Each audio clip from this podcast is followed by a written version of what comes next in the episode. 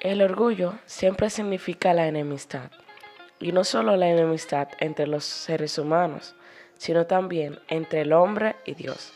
Una persona orgullosa siempre desprecia todo lo que considera por debajo de él, y naturalmente, mientras se desprecia lo que considera por debajo, no es posible apreciar lo que está encima. Hola, mi nombre es Keila Zorrilla. Y yo, Glenis Carela. Y este es el podcast Contra Cultura.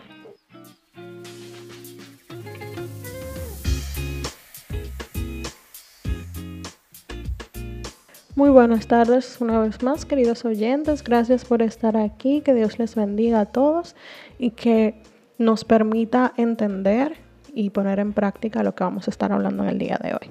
La semana pasada estuvimos hablando de un pecado que va muy de la mano con el pecado del episodio de hoy y fue el egoísmo. Hablamos de cuatro formas comunes de egoísmo en nuestras vidas. Pensar en nuestros intereses, nuestro dinero, nuestro tiempo y ser desconsiderados.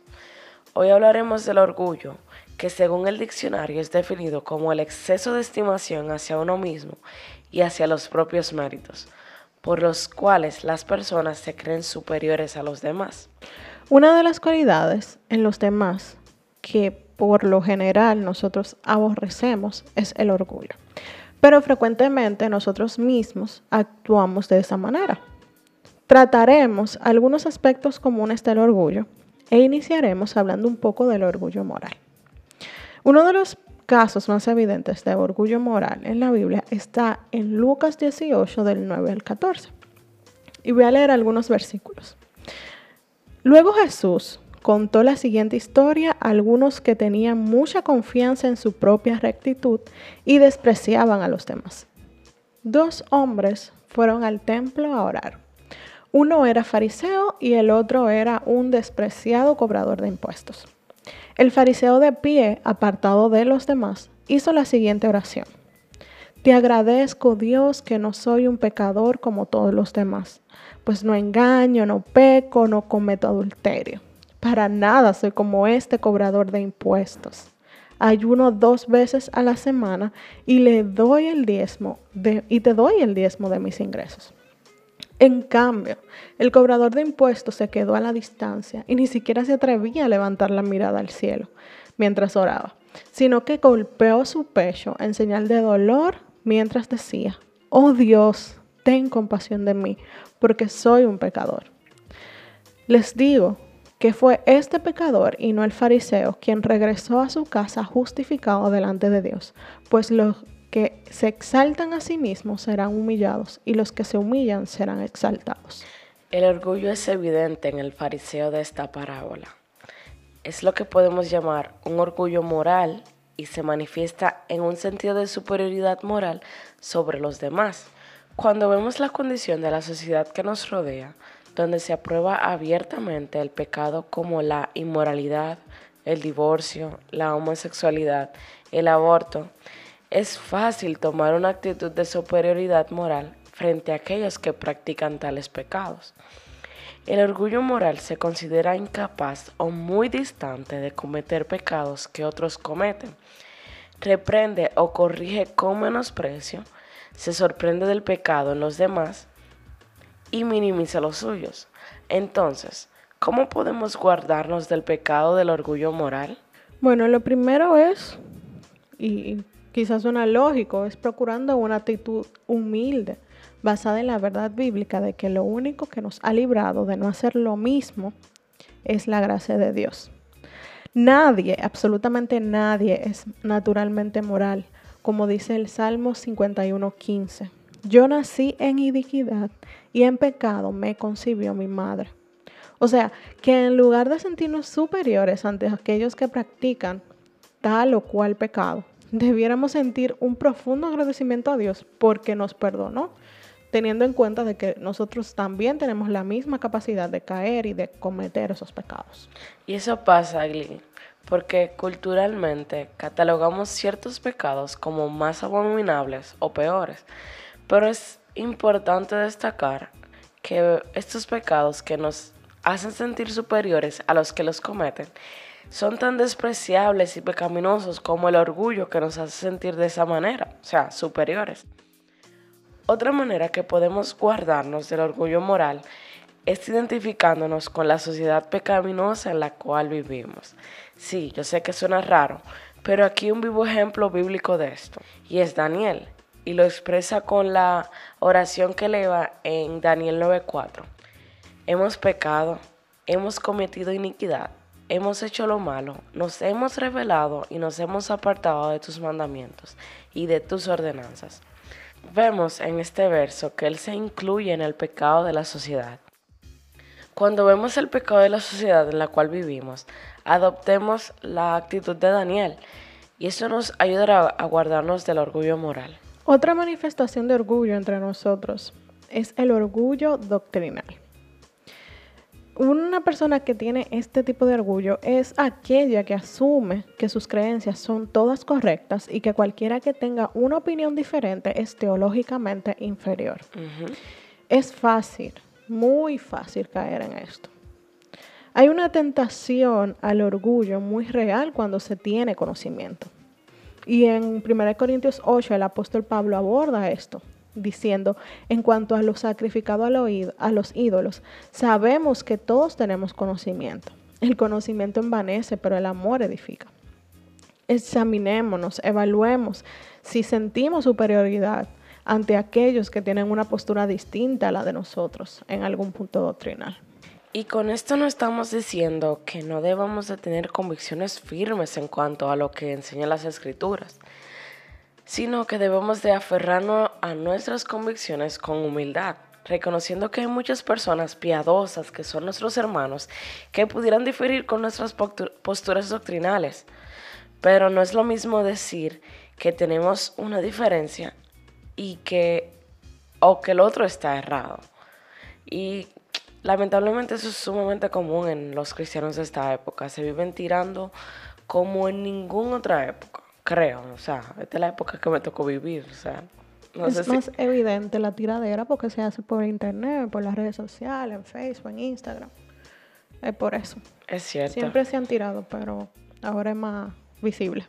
Y perdemos tanto tiempo, como tú decías, en atacar las diferencias doctrinales entre, los diferentes, entre las diferentes corrientes del cristianismo, que nos olvidamos de las cosas que nos unen y que nos hacen ser hermanos. Con esto no decimos que todo el que dice creer en Cristo está en lo cierto. La Biblia nos ofrece varios puntos que son indispensables para considerar a otro como un hermano en la fe. Y de esto estaremos hablando con más profundidad en nuestro Instagram. Así que te invito a seguirnos para que no te lo pierdas. Hay áreas donde la verdad es tan clara que no cabe duda de que es lo correcto, pero en muchas otras áreas debemos tener más cuidado como pensamos y aún con aquellos quienes ciertamente están errados, como por ejemplo los ateos. La humildad y el respeto siempre deben estar presentes, incluyendo cuando, o sea, aun cuando nosotros tenemos que hablar con un ateo o con alguien que expresa que no cree en Dios y no quiere saber de Dios. Y es como decía el verso, o sea, el conocimiento envanece, pero el amor edifica. O sea que aún hablemos con un ateo y nosotros estando 100% seguros de que tenemos la verdad y ellos no, el amor prevalece y el amor es lo que debe de reinar, no el orgullo de que yo estoy en lo correcto y tú no. Tenemos otra área muy peligrosa para esto del orgullo, es el orgullo exitoso. Y las escrituras enseñan una relación entre el esfuerzo y el éxito. En Proverbios 13:14 dice, el alma del perezoso desea, pero nada consigue, más el alma de los diligentes queda satisfecha. Y en Timoteo 2:15, procura con diligencia presentarte a Dios aprobado, como obrero que no tiene de qué avergonzarse, que maneja con precisión la palabra de verdad. Las escrituras también nos enseñan que el éxito en cualquier asunto que emprendamos está finalmente bajo el control soberano de Dios y que de él es la gloria. Como dice Samuel, primera de Samuel 2.7, el Señor empobrece y enriquece, humilla y también exalta. En toda circunstancia, el éxito depende de las oportunidades y de las habilidades que Dios nos da. No existe el hombre que por sí mismo haya alcanzado el éxito. Desde el punto de vista humano pudiera parecer que se debe a la agilidad, al esfuerzo de alguien, pero las oportunidades y las habilidades son regalo de Dios. ¿Por qué entonces nos enorgullecemos cuando hemos alcanzado el éxito si realmente Dios fue que puso todo para que sucediera? Esto pasa porque no reconocemos que nuestro éxito viene de Dios. Es un regalo y no un logro. Y con esto no descartamos la importancia del esfuerzo y ser diligentes. Pero, ¿quién te dio el deseo y la habilidad? ¿Quién bendijo tus esfuerzos? Y todo eso fue Dios. Al final, todo ha venido de Él. El orgullo por el éxito es algo que vemos comúnmente en el mundo, pero cuando está presente en un creyente es algo muy contradictorio. Tal vez no lo manifestemos de una manera jactanciosa, pero a veces surge de maneras más sutiles. Un pasaje que nos ayuda a calmarnos en medio del éxito es 1 Corintios 4, 7, que dice, porque ¿quién te distingue? ¿Qué tienes que no recibiste? Y si lo recibiste, ¿por qué te jactas como si no lo hubieras recibido? Tu intelecto, se acabó el versículo. tu intelecto, tus habilidades naturales, tus talentos, tu salud, las oportunidades que, que, vienen son de Dios y Él es que la permite. Y ninguno puede alcanzar el éxito sin las cosas que Dios nos ha dado. El orgullo del éxito tiene un primo o un hermano, por así decirle, y es el deseo de reconocimiento. Aun cuando no se ha logrado el éxito, aun cuando se ha sido mediocre, el ser humano muchas veces anhela ser reconocido. Puede manifestarse con la tristeza que sentimos cuando la gente no aprecia lo que hacemos. Y para analizar, ¿cómo nos sentimos cuando hacemos algo y nadie nos reconoce? Esto muestra para quién y para qué lo estamos haciendo realmente. Y hay dos principios que nos ayudan a combatir el deseo por reconocimiento. El primero está en Lucas 17:10, que dice, de la misma manera, cuando ustedes me obedecen, deben decir, somos siervos indignos que simplemente cumplimos con nuestro deber. O sea, somos personas que le pusieron una tarea para hacer, usted la hizo y ya, o sea, ya la hiciste. No hay que aplaudirte por eso. ¿O acaso a nosotras nos aplauden por hacer nuestro trabajo todos los días? O sea, si yo tengo que dar clase en un colegio, los lo, estudiantes míos me aplauden cada vez que yo termino una clase. No, o sea, simplemente ese era mi trabajo y eso es lo que yo lo, lo que debe salir de mí naturalmente. Eso es igual cuando una persona habla la verdad o es honesto. Eh, se encontró un dinero, vamos a suponer, a alguien se le cayó la cartera y tú le dices a la señora, señora, su cartera se cayó. Ay, gracias, mi hijo, ay, pero qué lindo, qué considerado, qué sé yo qué. O sea, las personas te agradecen, sí, pero tú no tienes que sentirte orgulloso porque tú le devolviste una cartera a una gente. O sea, se supone que eso es lo que tú tienes que hacer. Exacto. Y recordemos que nada merecemos y lo que recibimos, incluyendo el reconocimiento, es solo por su gracia. Entonces, si nadie nos agradece, si le devolvimos esa cartera a esa señora y la doña le dijo, ay, gracias, o no nos dice nada, simplemente nos arranca la cartera de la mano y se va corriendo. No, nosotros no tenemos que sentirnos tristes o sentirnos mal porque esa persona no nos agradeció, simplemente estamos haciendo lo que Dios nos mandó a hacer. Sí y pensar de que el que busca ser reconocido aquí en la tierra, o sea, ya tiene su recompensa. Si hacemos algo para Dios, por y para Dios, y estamos buscando el reconocimiento humano, lamentablemente sí podemos obtenerlo, pero ya se quedó ahí. Olvídate de esos galardones en los cielos por esas obras que hiciste, que realmente allí es que valen la pena porque no perecen. Aquí tú mueres y todo se queda aquí. Pero en el cielo tendremos vida eterna y allí no nada se corroe. Otra manera de orgullo que también se manifiesta en nosotros es la resistencia a la autoridad y un espíritu no enseñable. También se manifiesta cuando no valoramos la opinión de los otros en un asunto y actuamos como que sí lo sabemos todo. Las escrituras le dan mucho valor a escuchar el consejo de los demás y someternos a nuestras autoridades. Todo creyente debe cultivar un espíritu sumiso y enseñable. Lo que combate el orgullo en nosotros, sin duda alguna, es el Evangelio.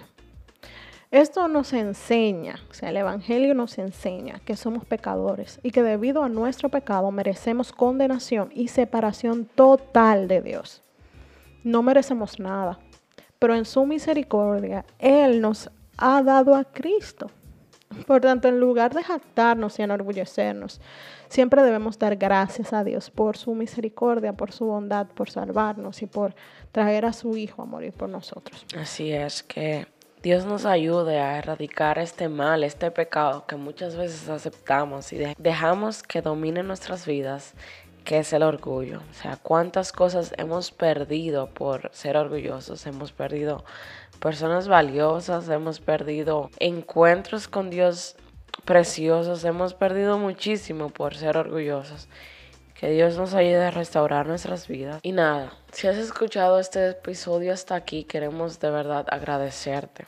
Esperamos que siga siendo de bendición para ti. No te olvides de compartirlo con otros. Y no te olvides de seguirnos en nuestras redes. Allí estamos publicando contenido que va de la mano con el podcast, pero que también nos ayuda a entender un poquito mejor la Biblia.